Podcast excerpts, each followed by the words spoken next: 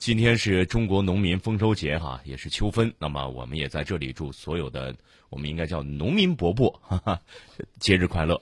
嗯，我们呢到了这个收获的季节，当然了，也有一系列的科技成果方面的这个收获。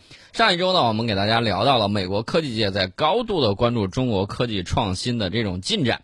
那么前一段时间呢，中国科学家研制成功面向人工通用智能的新型类脑计算芯片，叫那个天机芯。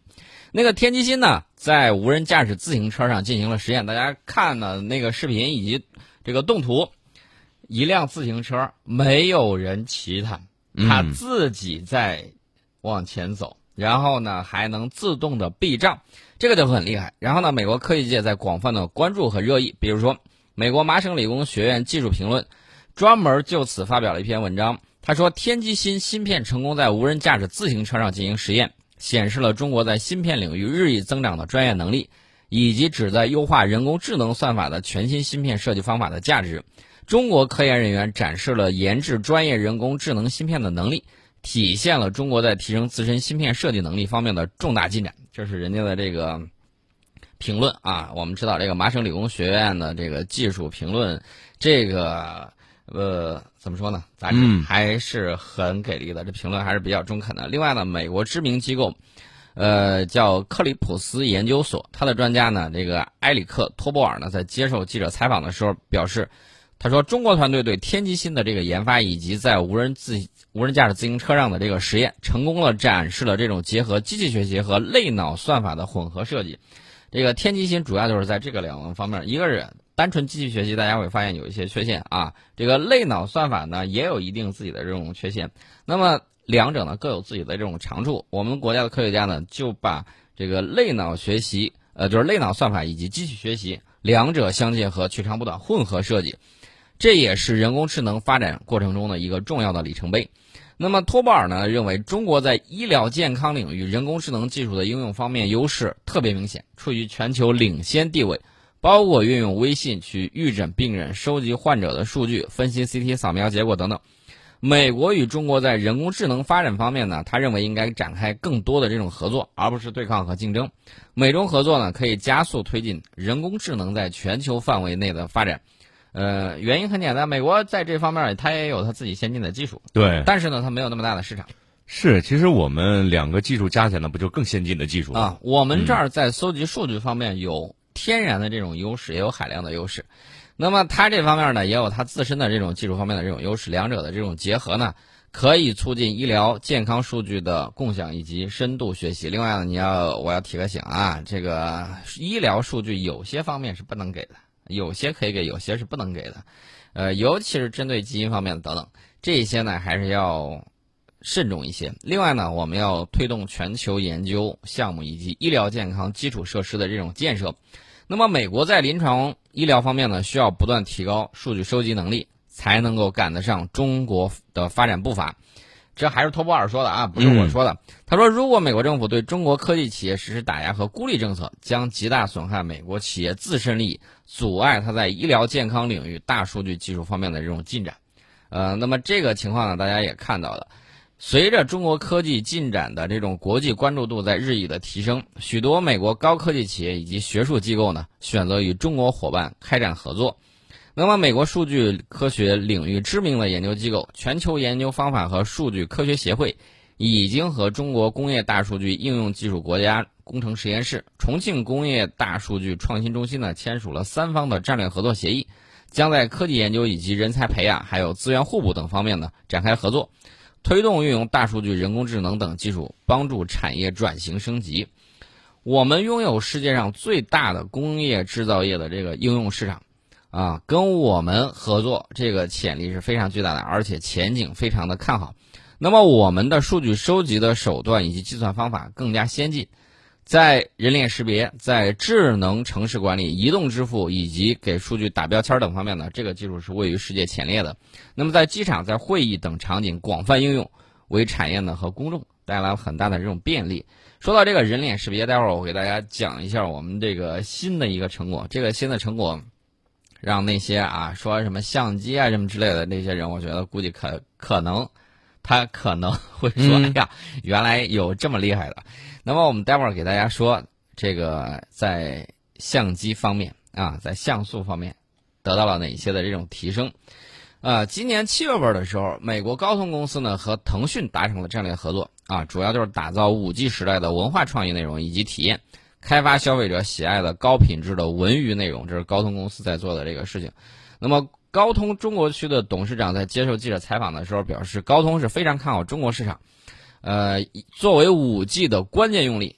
移动电竞产业将会很快利用新一代连接技术的优势啊，希望这个通过跟腾讯的这种全新合作。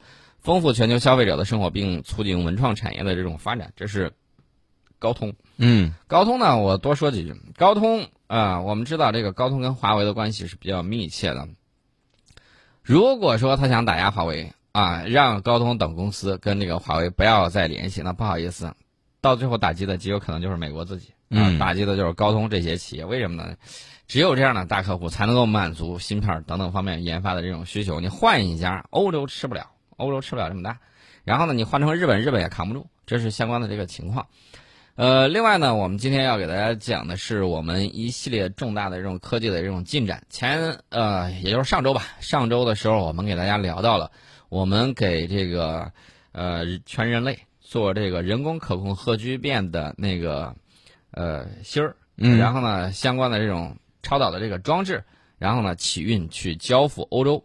那么，我们从中科院合肥物质科学研究所了解到，“十三五”国家重大科技基础设施聚变堆主机关键系统综合研究设施项目的初步设计概算获得了国家发改委的批复，项目呢已经完成了全部的报建流程，日前呢正式开工。那么，这个聚变堆的主机关键系统综合研究设施呢，是我们国家。国家重大科技基础设施建设“十三五”规划中优先部署的大科学装置，那么目标呢很明确，就是要建成国际磁约束聚变领域参数最高、功能最完备的综合性研究平台。呃，这个托卡马克呢怎么讲呢？大家可能会说，为什么叫磁约束？因为聚变的温度特别高，嗯，任何一个东西你是扛不住它的高温的，现有的这个物质啊，你是扛不住它高温，怎么办呢？用强大的电磁力。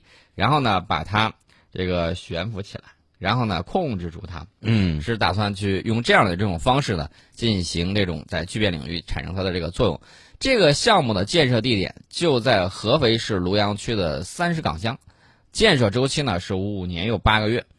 建成之后，将成为国际领先水平的超导磁体研究系统和偏滤器研究系统，为聚变堆的主机关键系统呢提供这个粒子流。电磁、热力等极端实验条件，设施建成之后，呃，我们可以利用这个聚变堆的核心部件研发和建造呢，提供相应的技术基础，保障我国聚变堆的先进性、安全性和可靠性，呃，加快我国聚变能实际应用进程，这个是具有非常重要的意义呢。同时呢，我们也可以在能源、信息、健康、环境等交叉前沿领域呢提供研究平台。大家可能会说，为啥还有健康？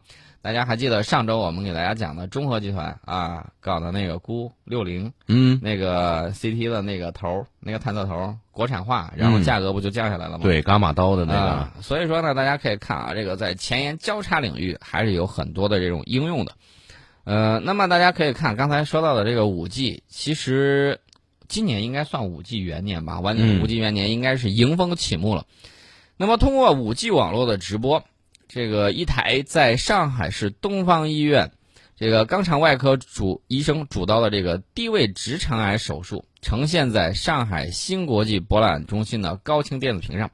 这个屏幕之前呢，呃，这个西班牙巴塞罗那医院胃肠外科主任安东尼奥·德拉西呢，盯着手术直播画面进行讲解和指导。啊，这是二零一九年。上海世界移动通信大会期间，五 G 医疗高峰论坛向世人演示的这么一幕啊，五 G 真的来了吗？真的来了啊！进入五 G 元年，那么我们看美国、韩国、英国等约二十个国家陆续开通五 G 商用网络。当然了，呃，美国跟韩国那个咱都不说了吧，上半年让闹闹了不少乌龙啊，这个情况也有啊，有五 G 标识，没有信号。对，或者说信号信息比较少。嗯，那么但是大家已经陆陆续续开始了。对啊，这个也可以看到，速度是真的快啊。英国呢，利用我们的技术，然后呢实施了这个直播，然后大家可以看画面几乎没有延迟。所以说呢，大家可以看五 G 商用网络啊已经拉开帷幕。那么，国际标准组织第三代合作伙伴计划今年将完善五 G 三大应用场景的标准。以五 G 为基础的智联万物的这个时代是在悄然拉开大幕。那么，未来的场景是不可限量的。大家可以看，五 G 网络风速能够达到四 G 网速的上百倍啊，端到端的时延只有一毫秒，连接数可达海量。那么，五 G 将会无限的拉近人与人、人与物与物与物之间的这个距离。以后，你的这个冰箱。啊，会自动通知外卖小哥来给我送东西，我这个东西已经吃完了，哈，真厉害呀！物与物的这个距离，设定我的冰箱里必须有什么什么什么，缺了一个就赶紧叫过来。对，嗯。那么这个三 G 呢，大家可以看，带动了包括微信、包括脸书等社交媒体的一个兴起。那么四 G 呢，让我们实现了移动支付以及短视频的这种流行。嗯。五 G 又会带来哪些变革？业内人士共识是在五 G。大规模部署应用之前，具最具颠覆性的场景还难以预测。嗯，现在让大家猜，大家也猜不出来。就我们站在二 G 时代，在站在三 G 时代猜四 G 的时候，我们也猜不到到底会发生一些什么。对，但是可以肯定的是，五 G 必将对多个产业以及经济发展呢产生深远的这种影响。嗯，美国咨询公司呃 IHS Market 分析预测啊，到二零三五年，五 G 将为全球经济产出增加十二点三万亿美元。十二点三万亿啊，这个不是小数字，这个换算成人民币，你还要乘个这个六点多啊！大家可以看一下，这个价格还是比较高的。那么，这个当年全球五 G 价值链啊，呃，当年四 G 啊，四 G 价值链应该是我想一下，创造了非常多的这种 GDP 以及岗位就业。那么，这个五 G 到二零三五年，根据预测，二零三五年那一年就会创造。三点五亿美元的 GDP 以及两千两百万个就业岗位，这是这个专家们的这个预测。我估计可能预测可能会偏低啊，可能会偏低一些。从目前来看呢，五 G 产业应用有两大方向，一个是物联网啊，包括智能汽车、智能城市、虚拟现实设备、增强现实设备。那么第二个呢，就是工业级的应用，比如说各类加工制造以及生产管理啊，缺什么，然后怎么样在这个制造以及生产管理方面得到应用。加速你的这个怎么讲呢？加速你的这个制造，然后呢，除了这个硬性的这种制造之外，柔柔性的这种制造，以及什么呢？以及减少以前的这个你去找东西啊，这个时间浪费的这个成本，大大提高的这种效率。此外呢，五 G 正在加速和云计算以及人工智能的这种融合发展，会共同推动产业数字化的这种转型。那么，五 G 与云计算融合呢，将催生受终端。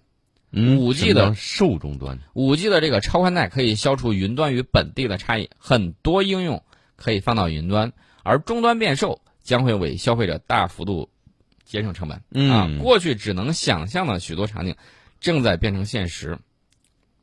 给大家举几个例子啊，比如说这个荷兰壳牌公司炼油厂采用五 G 遥控机器人巡检油气管道。瑞典的沃尔沃集团呢，应用五 G 远程控制深井作业啊。中国商飞公司与合作伙伴一起建成全球首个五 G 工业园区，把五 G 呢用到了飞机制造的二十二个环节等等。呃，对于普通人来讲，极有可能你面临的最有可能出现的人就是你的这个笔记本，或者说这个电脑，嗯，就是台式机，不需要主机了。极有可能慢慢就消亡，你只需要一个显示器，对，然后或者说一个投影仪。曾经我就听说过有这样的说法，叫云主机。对，嗯，是这个样子的。然后把这些东西呢放在云端，呃，然后你随时随地这个就不用再背着本儿跑来跑去了，对，太重了。而且这个设备可以及时更新呢。对，然后呢，你可以带一个更加轻便的一些设备，啊，就是简单的这个虚拟的屏幕以及。嗯，这个虚拟的键盘的这种投影，然后呢，你在这个桌子上啊，在一个桌子上，在一个平面上，你就可以实时的去玩而不需要你再专门的这个用键盘的用什么之类的。所以说，那我觉得手机是不是也？手机，我个人认为还会有一定的这种变化。当年我们都说有的这个手机呢是什么呢？是会拍照的，呃，会打电话的相机。嗯。那么现在越来越往这个趋势发展，对，大家也看到了。呃，前两天这个华为又发出的这个 Mate 三零、Mate 三零 Pro 这些系列，二零一九年的这个旗舰机，大家也可以看看，在这方面的应用，大家是越来越多。包括这个苹果，苹果在自己的那个三摄这个上面呢，也有很多的这种发展。那么今年呢，七月份在摩纳哥，在摩纳哥，大家去关注这个地方是为什么呢？因为摩纳哥是全球首个全境覆盖五 G 的国家。大家可能会说：“哎呀，它为什么覆盖这么快？你看你这么大体量，那美国体量也很大的，为什么覆盖不了？国土面积特别巨大的这些，它去做的时候都需要时间。你插杆子，你也需要一个一个的去插呀。那么摩洛哥呢，这个国家比较小，是地中海畔的这种袖珍国啊，相当于我们什么呢？相当于我们可能一座大一点的这种城市，嗯啊，这个这种超级城市。”大概也就这么大，然后呢，他想去覆盖的话，你说我覆盖北京，那当然比覆盖整个全国它要快得多呀。摩纳哥快捷流畅的 5G 网络呢，是由摩纳哥电信公司与华为合作部署的，使用了华为的成套设备。那么大家可以看，在全球移动通信发展史上，华为、中兴等中国企业呢，经历了 2G 跟随、3G 突破、4G 同步的这个阶段，终于在 5G 时代。迎来了领跑时刻，有人还说啊，美国这个对五 G 不屑，正在这个考虑六 G，六 G 我也领先你，我 直接跟你说吧，就是这么个情况。华为还才说六十年左右才能够可能会有六 G 的雏形出现，五 G 还要应用很长时间呢，不要急。这个你现在就想六 G，对，所以说大家可以看啊，我们现在在标准的制定、以及专利的申请、还有整机的设备以及终端芯片的研发等方面呢，都走到了世界的这种前列。呃，二零一六年的时候，当时华为主推的极化码方案被三 GPP 采纳啊，成为五 G 的三大场景之一，就是增强型移动宽带场景的控制信道编码标准。大家听这个可能会觉得啊，好拗口，我也搞不清楚是什么东西。其实大家只要知道一点，标准我们在制定，一流企业做标准，嗯啊，我们是在制定这个标准的。那么，我截至到去年三月份，中国提交的五 G 国际标准文稿占到了全球的百分之三十二，主导标准化项目占比百分之四十，推进速度和质量均位居世界前列。我们这个杆子要插起来的话，全球可能有一半的杆子在我们这儿啊。这个美国可能不足我们这个五分之一吧，大概是这么样一个情况，五分之一还是四分之一，我记不太准这个数字啊。这个五 G 的这个杆儿大概就会是这么样一个比例。呃，我记得金灿荣教授讲过这么一番话，说到二零三零年，或者说到这个二零三五年，大概有个时间节点。嗯，我们到时候中国的这个在制造业领域，基本上就是两个国家，一个中国，一个外国，是这么，世界上就这么两个，一个中国，一个外国。对。那么我们看我们的这个制造业，在二零一零年超过美国，接下来几年的时候，我们超过了，我指的是工业制造能力啊，工业制造业的这种水平。这个能力，我们，呃，以规模化的这种效应，已经达到了超过美日德的总和，啊，这是我们实在。大家可能会问，为什么这么些年，我们从那个八十年代工资可能就五六十块钱普遍了啊，从三十多块钱、五十多块钱到现在这个工资的这种上涨，你跟国外发达国家的这个差距是在越来越缩小的，原因就在于工业化。工业化这个是非常重要的事情。凡是让你去工业化的，一定是心怀叵测的，不管它以环保还有其他什么样的这种名义，大家千万不要掉到这个陷阱里面去。呃，如果你环视全球，有一些人可能会说这是一场竞赛啊，但是我不这么认为。我认为我们都应该在适合自身经济情况的节奏发展，各国都有很多可以分享、可以拿来交流碰撞的东西。啊，这个地球村呢，会在这个网络化时代以及五 G 时代呢，越来越变成不只是现实啊。以后的时候，你出行还有这个洲际的这种高速铁路。我前两天给大家讲过，我们研发的是四百公里时速的。对，四百公里啊，这个时速你想一下，如果驰骋在俄罗斯这个大平原上，嗯，要领略一下舒服啊，乌拉尔山的这种风光，哎，感觉还是很棒的。从如果到时候我们可以坐着这个高铁直接达到荷兰的阿姆斯特丹，嗯，那是什么一个概念？哎呦，不光是这个铁路开得大啊，以后还有这种高速的这种铁路，嗯，整个亚欧大陆实现这种互联互通，是。啊，这种想象一下，人类将来会更加以一个人类命运共同体的这么一个文明，嗯，去探索宇宙啊，去把我们这个生活过得更好，让我们有更多的这种时间和精力，去对未知的世界进行探索啊，这样多好，比打打杀杀可是要强太多了。对，啊，十点三十分，一段广告之后马上回来。